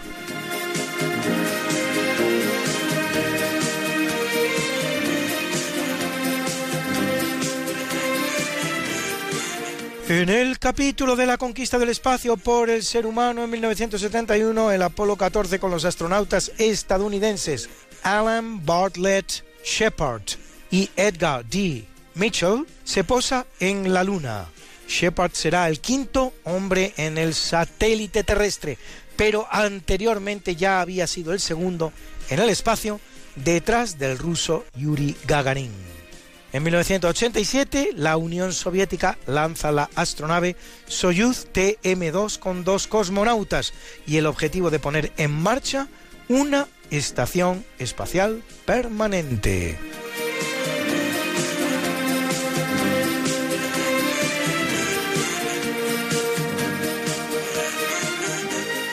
En 1980, el físico alemán Klaus von Klitzing descubre el llamado efecto Hall, así llamada la aparición de un campo eléctrico por separación de cargas en el interior de un conductor por el que circula una corriente en presencia de un campo magnético perpendicular al movimiento de las cargas. ¿A que está claro?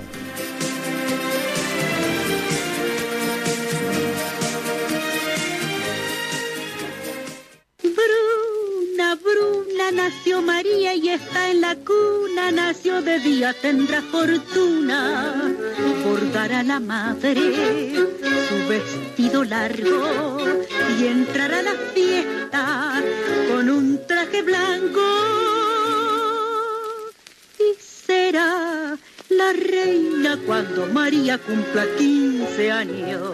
Te llamaremos Negra María, Negra María que abriste los ojos en carnaval. En el capítulo del natalicio es un gran día para la industria automovilística, pues en 1840 nace el escocés John Boyd Dunlop, veterinario que desarrolla el primer neumático con cámara de aire fundador de la Dunlop Pneumatic Tire Company.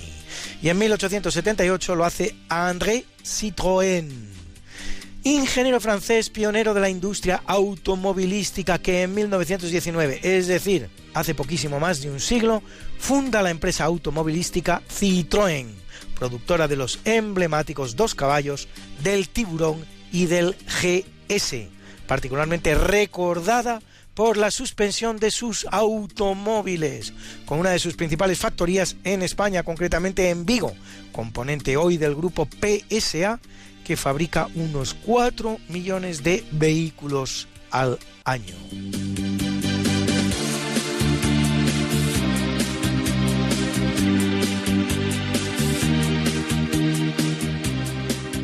En En 1887 el que nace es René Cassin, jurista francés, Nobel de la Paz 1968, principal redactor de la Declaración Universal de los Derechos Humanos, adoptada por la Asamblea General de las Naciones Unidas en su resolución 217A3 de 10 de diciembre de 1948, que recoge en 30 artículos los derechos humanos considerados básicos, aunque no logrará ser formalizado como un tratado internacional obligatorio para los estados firmantes.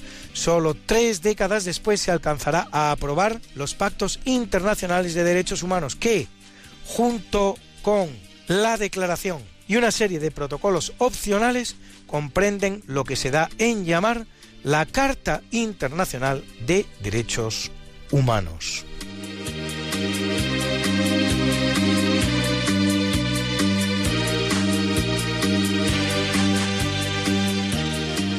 En 1914 nace el británico Alan Lloyd Hodgkin, Nobel de Medicina en 1963 por su trabajo sobre los impulsos eléctricos que habilitan la actividad del organismo y su coordinación con el sistema nervioso central.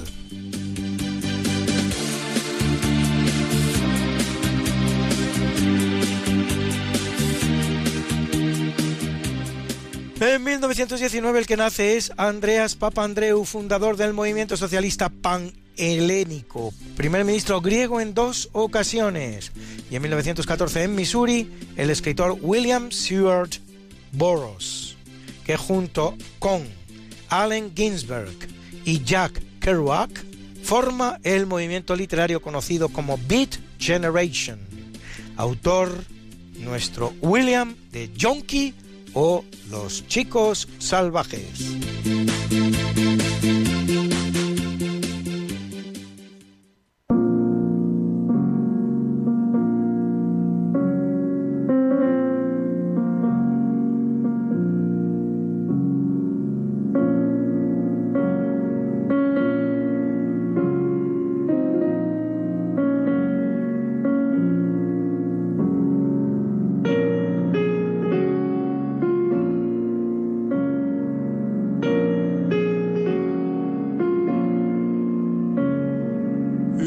Capítulo del obituario muere en 1590 Bernardino de Sahagún, fraile franciscano, autor de varias obras, tanto en español como en nahuatl, lengua indígena americana, y sobre todo de la historia general de las cosas de la Nueva España, en 12 libros, monumento etnográfico y fuente por antonomasia de la historia mexicana prehispánica, realizada a partir de testimonios orales, pues los mexicanos nada habían escrito hasta el momento.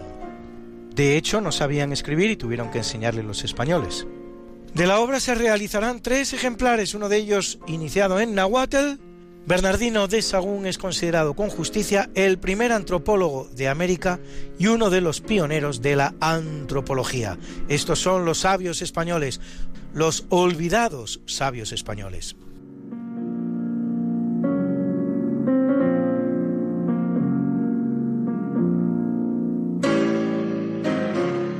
En 1881 muere Thomas Carlyle, historiador británico, autor de obras como la Revolución Francesa o las biografías de Cromwell o Federico el Grande. Y en 1967 en Santiago de Chile, Violeta Parra, cantante, pintora, escultora, bordadora y ceramista chilena, la más importante folclorista de su país, compositora de esa bella canción que fue y es Gracias a la vida, que le oímos interpretar a ella misma.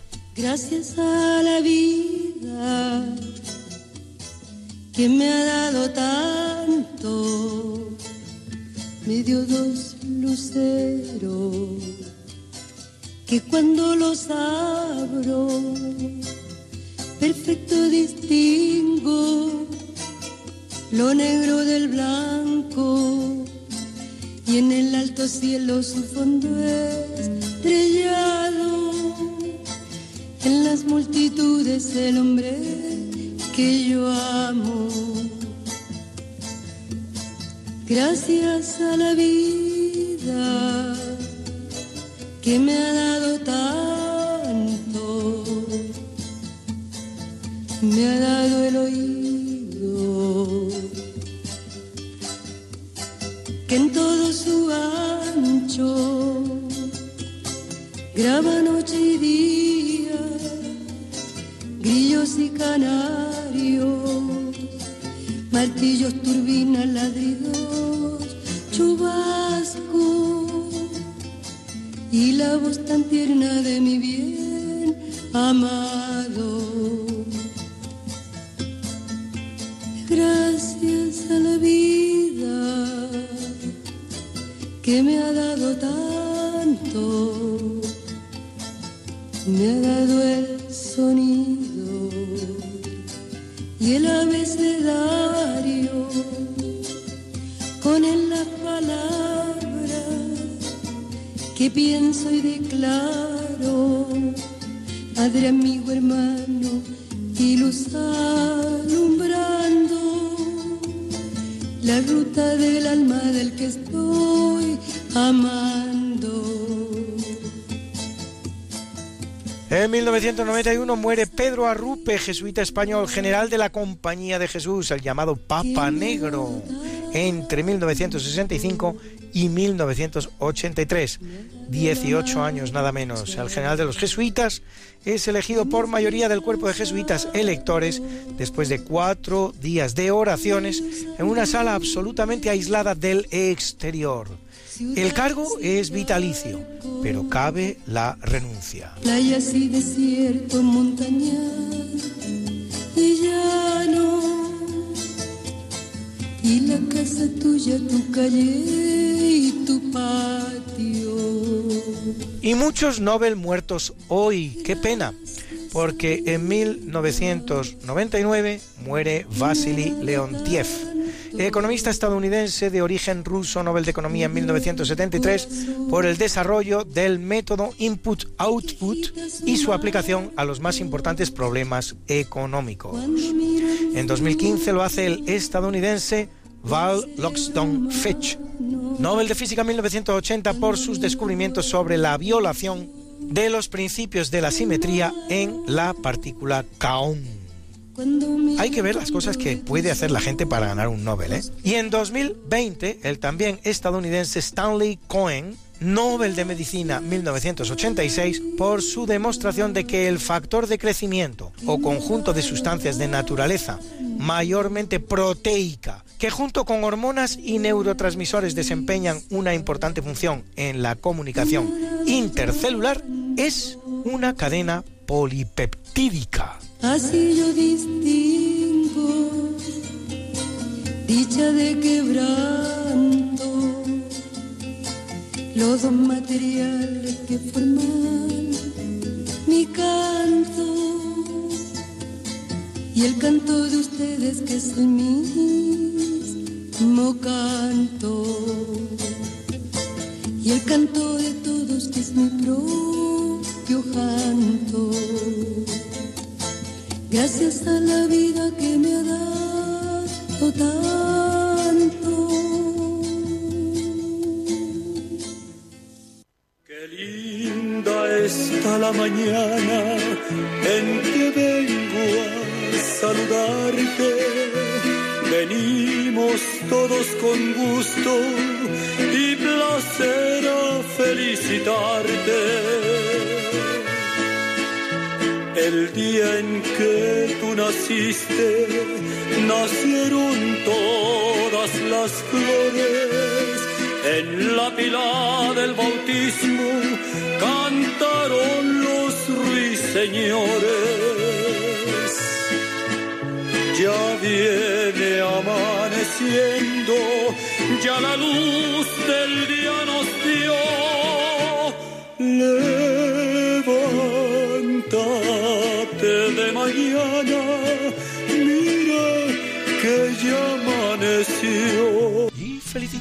Hoy a la guapísima actriz británica Charlotte Rampling, a la que hemos visto en películas como Portero de Noche o La Duquesa, que que cumple 75. Y a la norteamericana Jennifer Jason Leigh, a la que hemos visto en Vidas Cruzadas o Kansas City, que cumple 59. Al gran golfista español José María Olazábal, dos veces ganador del Master de Augusta y cuatro Ryder Cup, príncipe de Asturias de los Deportes 2013, que cumple 55.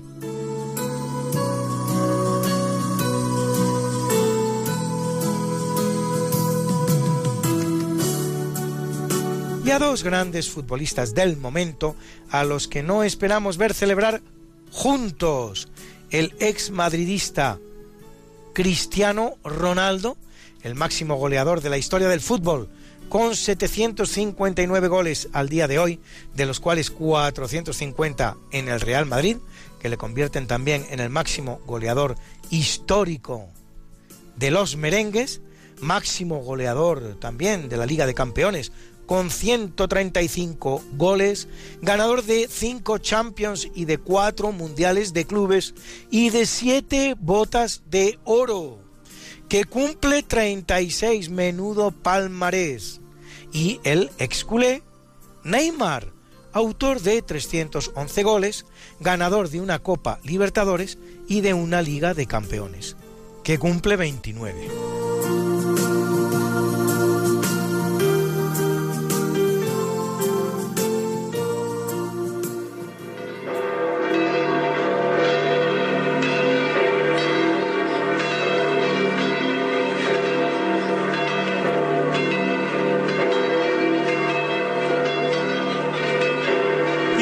Celebra la Iglesia Católica a Pedro Bautista Martín de la Ascensión, Gonzalo García, Isidoro y Felicia Niña, mártires,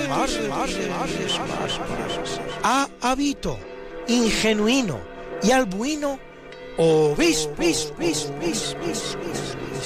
a Bertoldo y Alicia, abades,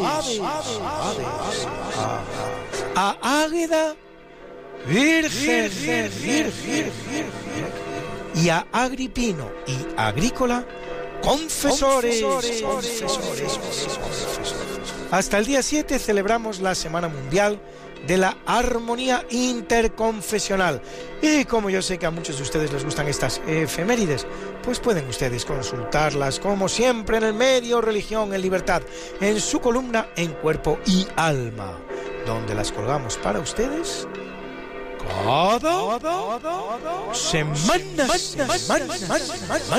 Got something that must be done, and it can only be done by one.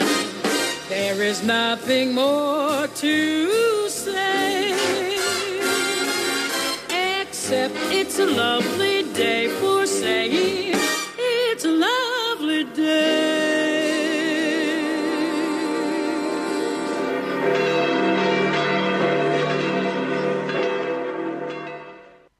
Y porque el tiempo en la radio pasa volando, ha llegado ese final del programa. Pero antes tenemos un tiempo breve para que ustedes, si así lo consideran, puedan llamarnos y decirnos lo que ustedes consideren oportuno. ¿Alguna pregunta, algún comentario, alguna sugerencia? Aquí estamos para ustedes.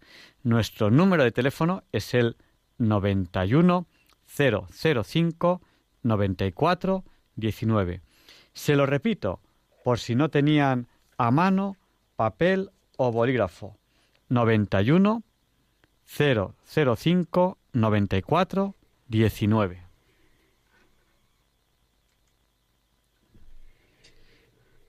Y mientras y mientras esperamos las primeras llamadas, les dejo con esta canción.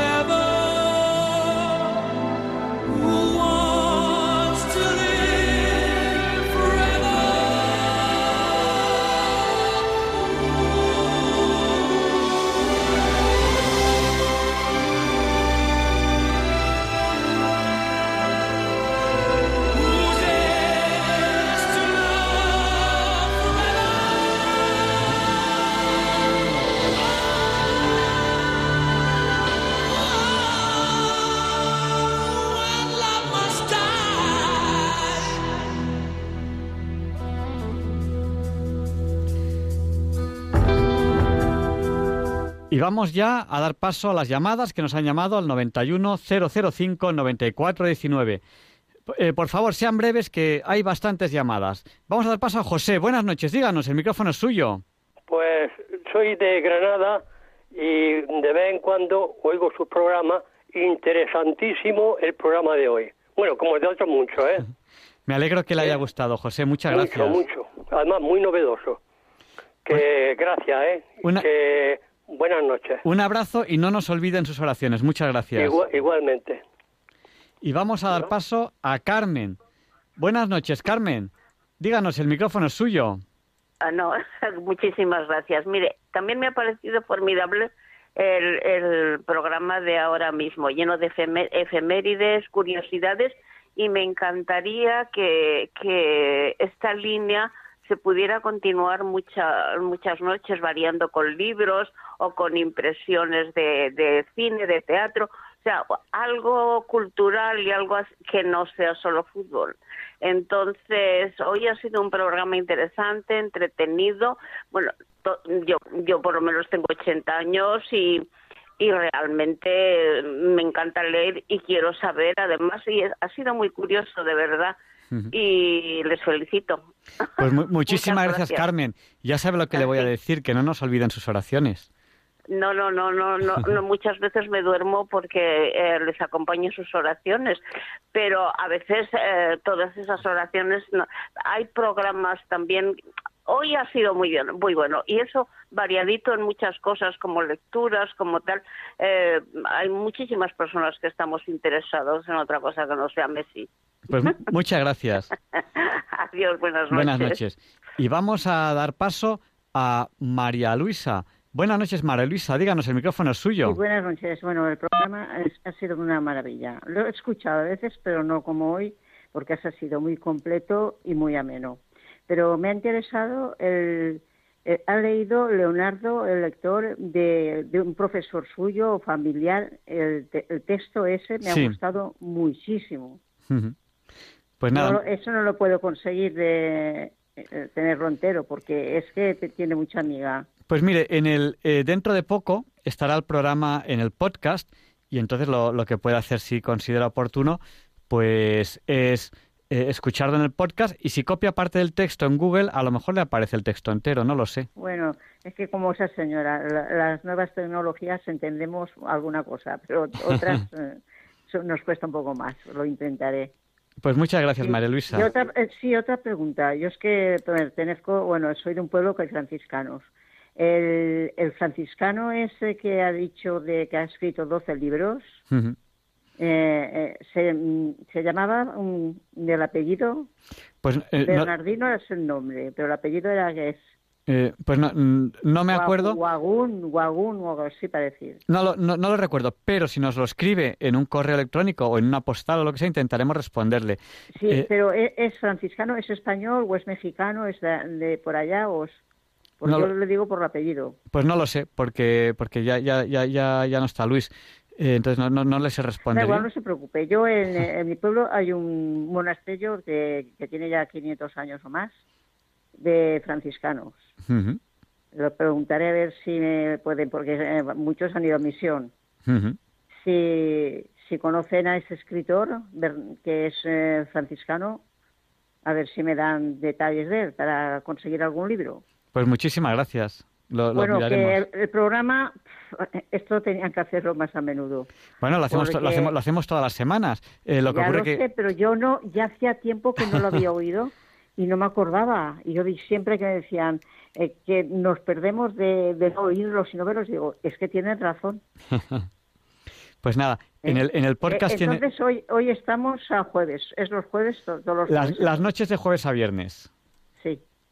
Muy bien. Esto tenían que hacerlo más para, para el tipo de, de cosas que se leen y se viven y, y, y- y va la cultura de hoy en día. Pues nada, pues, pues mucha- muchas gracias por, por, por habernos llamado. Vale, buenas noches. Muchas gracias, buenas noches. Y vamos a dar paso muy rapidito a una última llamada que tenemos que nos ha llamado al 91 005 9419. Le vamos a pedir que sea breve. Eh, buenas, buenas noches. noches. Mira, me he dormido en la hora santa, pero yo tengo que dar un testimonio porque además el Señor me dijo, primero aprende y después habla. Yo me estaba imaginando al Señor como sería y me lo imaginaba con una túnica muy sencilla como fue de humilde una tía que tuve de referente porque yo me quedé sin madre los tres años pero buena hecha por su madre de, de tejido bueno. Y como llevaba mucha medicación pues estaba postrada en un sofá y no podía hacer absolutamente nada solamente me refugié en el tabaco. Bueno, y en el Señor siempre he sido muy buena. Y, se me apareció. Y había un, un rebaño de ovejas y yo estaba aparte. y me dio un abrazo.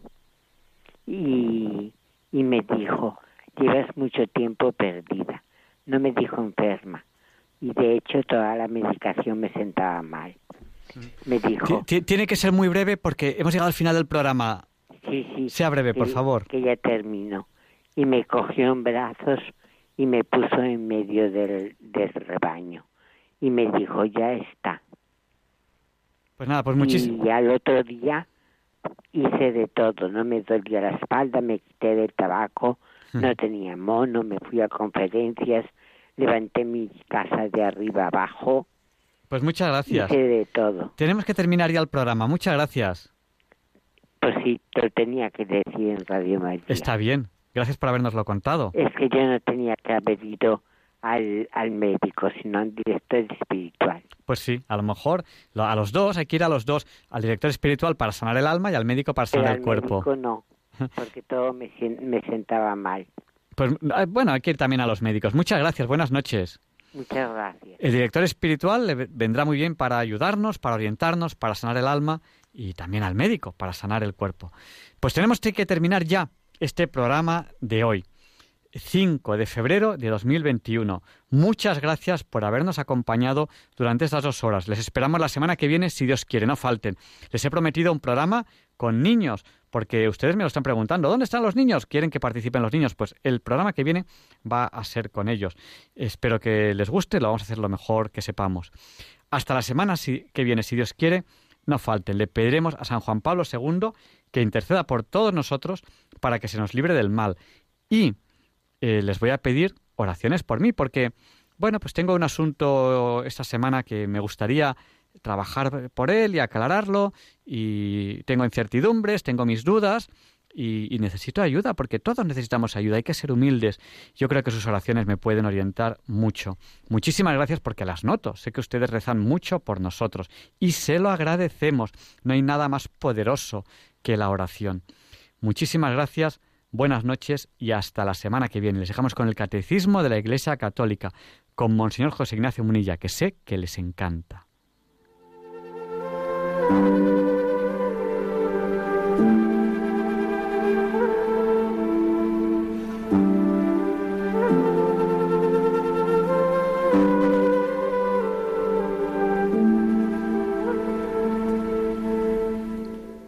Y así concluye en Radio María el programa Diálogos con la Ciencia. Dirigido por Javier Ángel Ramírez.